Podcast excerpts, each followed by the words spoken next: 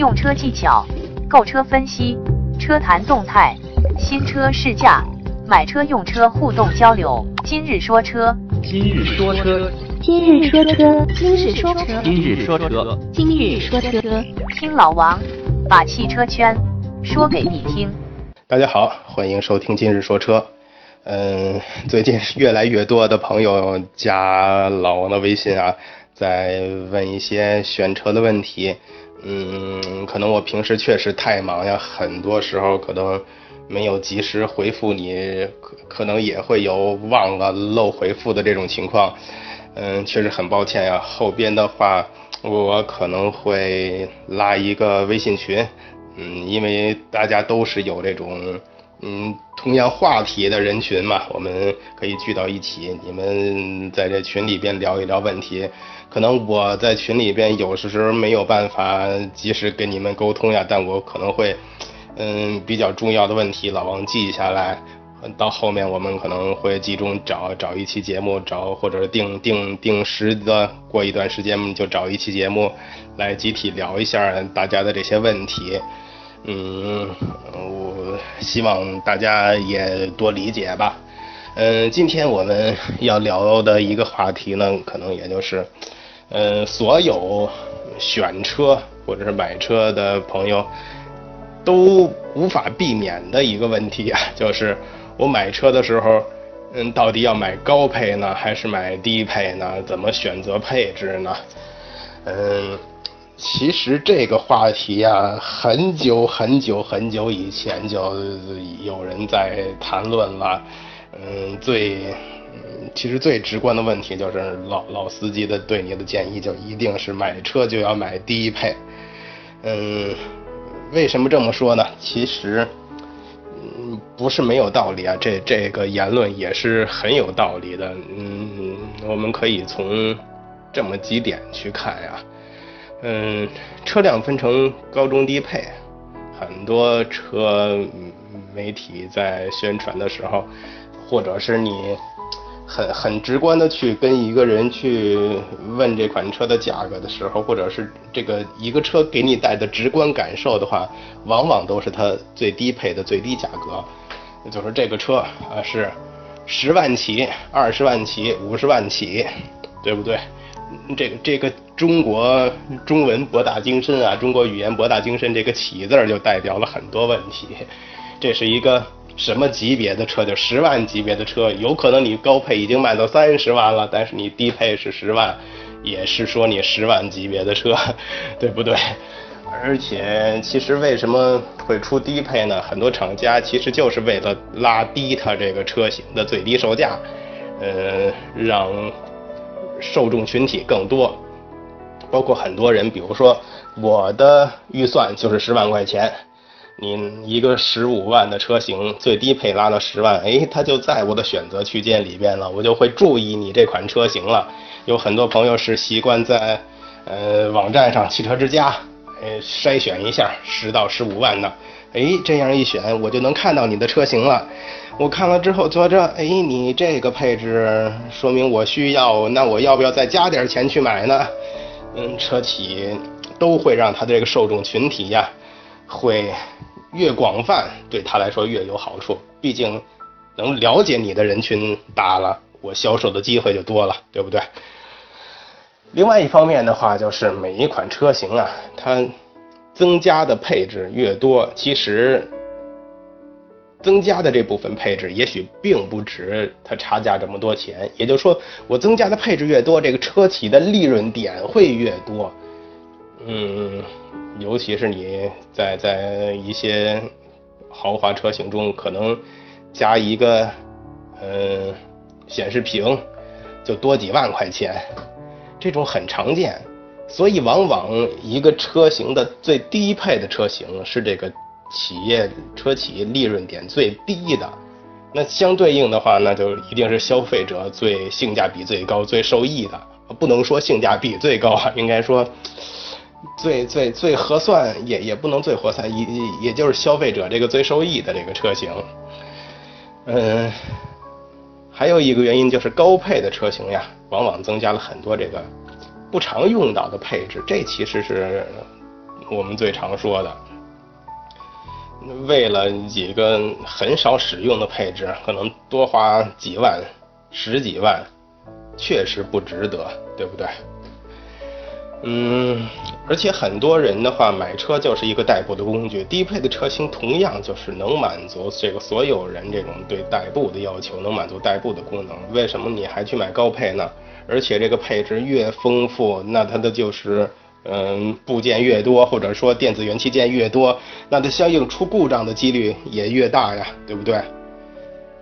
还有很多就是比如说。嗯，我后加的东西，比如说有有很多人买了车以后，就是倒车不方便，加了倒车雷达，呃，倒车影像，或者加中控导航的。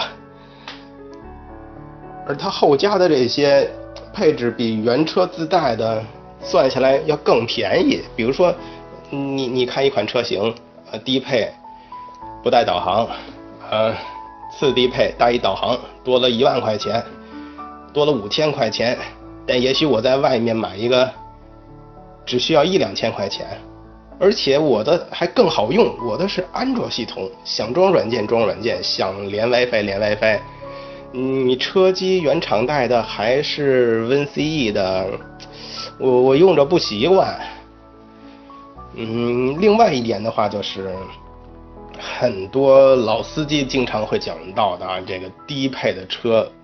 最保值，保值率最高，这个有很多人都有切身的体会。有有的朋友同时买两辆车，一个低配，一个一个手动低配，一个自动高配，嗯，然后几年之后卖车的时候，发现多卖了几千块钱。哎呦，这个就太让人觉着心里不平衡了，对不对？我我买车的时候多花了好几万，现在多卖几千块，这个损失，很应该是心心理的损失很难弥补啊，心理的创伤很难弥补啊。所以说这个低配的车，很多人说它是才最具性价比的。所以你看呀，很多品牌的车型上市之后，说我十万块钱起步，实际我去 4S 店。嗯，去看车，或者是我想花钱买车，我想订车的时候，4S 店都告诉我这最低配的厂商根本就不生产，我们就是打出一个价格让你看的，所以会有这种情况。嗯，还有一种情况是什么呢？就是，嗯，我看中一款车，咦，高配的价格，哎，我这高配的价格能买更大的车型或者更豪华品牌了。那我要不要跨级去买一个更上档次的品牌，或者是更大一级别的车呢？我本身只够一个紧凑买一个紧凑车，我发现紧凑车高配的钱能买一个中型车了。那我为什么不去买一个中型车呢？对不对？所以老司机的话一定有他的道理。所以选低配，这是过去十几年、几十年来很多人头脑里边固定的这种思维模式了。嗯，但老王今天要说的是，这种思维模式随着时代的进步啊，或者是车企自己的一些产品的变化呀，我们应该适当的去。跟上这个时代的潮流，适当的进步一点儿了。嗯，具体有哪些呢？嗯，我提这么几个观点啊，大家也可以嗯考虑一下，或者是讨论一下。嗯，当然我我我仅代表自己的观点，有些不一定是对的。大家在买车的时候，还是更多根据自身的条件啊。或者是自己的考虑啊，自己的实际情况啊，还有你对应车型的这种实际情况呀，过多去考虑。我只是提一些观点，给大家作为参考。欢迎添加老王微信进行交流，微信号码三四八零八九二二三四八零八九二二，一起互动，一起说车。嗯，第一个讲就是，如果你的。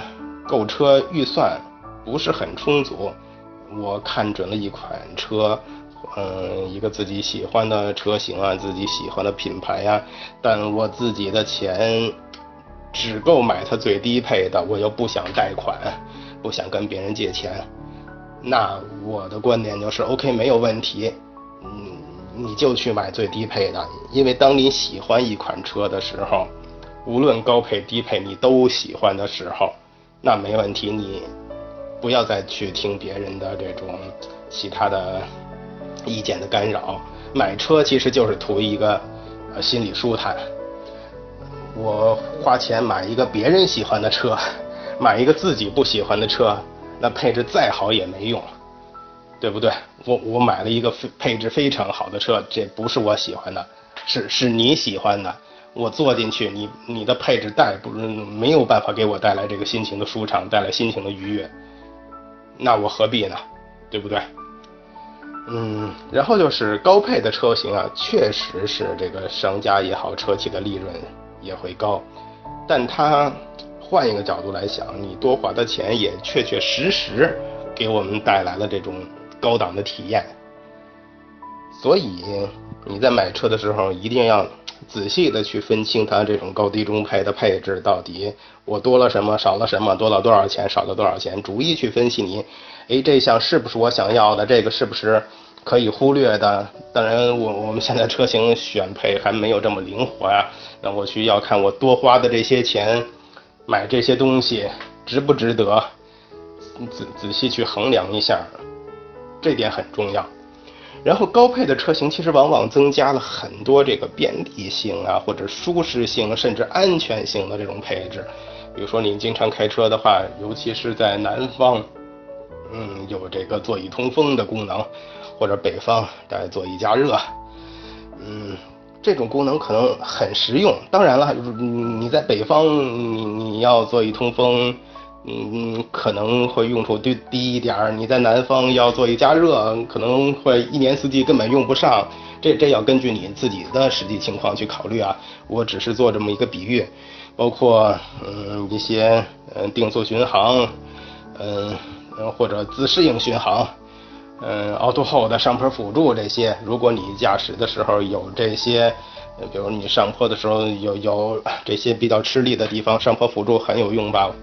如果你经常跑长途，定速巡航或者 ACC，会能让你省心很多吧？包括有些带这种安全防御的主动嗯制动的系统，碰撞预警系统。或者是这些嗯嗯车道保持系统，嗯车道偏离预警，这其实都是给你增加了舒适性、便利性还有安全性的配置。这些配置的话，对你来说其实都是有用的。如果它的价钱在你的承受范围内，是你的预算范围内，我是建议你多花这点钱。还是值得的，尤其是这些安全性的配置，我有很多气囊的保护，我有这些主动安全、被动安全的保护。也许你多花了几万块钱，但给你带来的回报，也许真不是那几万块钱能买来的。你说是不是？而且到这个年代来说呀，车真的对于，尤其是对于一二线城市来说，真的已经不是那种单纯的代步工具了。一个配置丰富、辅助设施丰富的这个车，给你驾驶人员还有是嗯乘坐的人员带来这个体验，真是一个全方位的保护跟一个全方位的舒适的体验。这个是很难说用多少价钱去评估去衡量的，而且原车自带的这些配置啊。嗯，确确实实，它你的配置越多，部件越多，故障率肯定会随着越多。但我觉得，咱们之前说的这些额外的配置，多花钱买来的配置，它是基于你最低配以上的，也就是说，你最低配所带有的功能我全有，这部分的话都是完全相同的。如果我增加的故障率也是额外的那些东西的，我不会影响到我的基本的车况、基本的运行。我额外的这些东西，只要不坏，它就是对我的保护，对我舒适性的一种补偿，对不对？我觉得这这部分你你担心它坏，偶尔的这种损坏，没有必要这么太太苛求，真的没有必要这么太苛求。而且对于你后期加装的这些配置，我觉得它好用，它更便宜。但大家可能都知道，这个原车在这个整体功能的设计上，包括它整体的这些设定上、调教上，会真的会更合理、更科学。虽然它可能不是最易用的那种，因为像有一些配置、导航呀什么的，车企它真不是它的强项。他需要拿来别人东西，或者是借鉴别人的东西，或者是一套成熟的系统，他很难自己去轻易去改变，投入成本去改变。但是你从你出行安全的这个角度考虑啊，后加装这些东西，如果你需要改线呀，加装一些东西会不会有异响啊？因为你总会去拆了装，装了拆嘛，那你开起来总是到处异响，烦不烦呀？而更何况你改线这种情况。万一出现危险呢？改线最最简单的，如果引引引起的任何电路问题，甚至是自燃，这种可不是说几几万块钱可以解决的，有有可能是生命的价值啊，对不对？还有一个最重要的就是之前我们也也承认的这个保值率的问题，确实是高低配的车型在这个保值率上，高配的车型会有它的，嗯，怎么说呢？不不合适的地方，或者是让你觉得很吃亏的地方。但是我个人觉着，随着车型普遍配置的提高，随着国民对这些。配置要求的选择也更更加丰富，要求的提高，这一点到后期一定会有一些改变。举一个最简单的例子，就是，嗯，最近两年啊，很明显的感觉到，大家在买车的时候对这个车身稳定系统，对 ESP、ESZ 的配备要求会越来越高了。以前买车，谁会问你的车带不带 ESP 呀？现在都要去关注一下我的车带不带车身稳定系统啊？这会说明一个什么问题呢？也许你五年之后买车的时候，哎，我的高配车型是有 ESP 的，你的低配是没有的，因为你没有 ESP，所以你的车卖不出去，只能降价、降价再降价。翻回到其他配置上来说，那以后会不会有一天啊，我去买一台二手车，我要看你的配置上。气囊够不够五个？够不够七个？够不够八个？你有没有豪华的音响？啊，带不带？呃，城市防碰撞的安全系统？有没有主动制动的系统？没有的话，我就认为你这个车不符合我的要求，我就不愿意买。即使我想买，也要给我便宜很多钱，我才达到一个平衡点，我才愿意去买。真的，也许会有这么一天，高配的车型才是保值的车型，对不对？因为二手车用车的需求也在提高，对二手车品质的这种需求也在提高嘛。确实有很多车，呃，发布低配的车型啊，都是在宣传式的考虑，但你你从它实际我们之前说的来看，你根本买不到这个车型。那是不是说明连车企都不好意思去卖这种配置的车呀？认为它已经无法满足市场对这辆车的基本需求了。我卖出去一辆，如果出了事儿，我车企是不是也会有这种连带的影响啊？你的配置太低了，我我自己就不认为我应该去卖了，对不对？唉。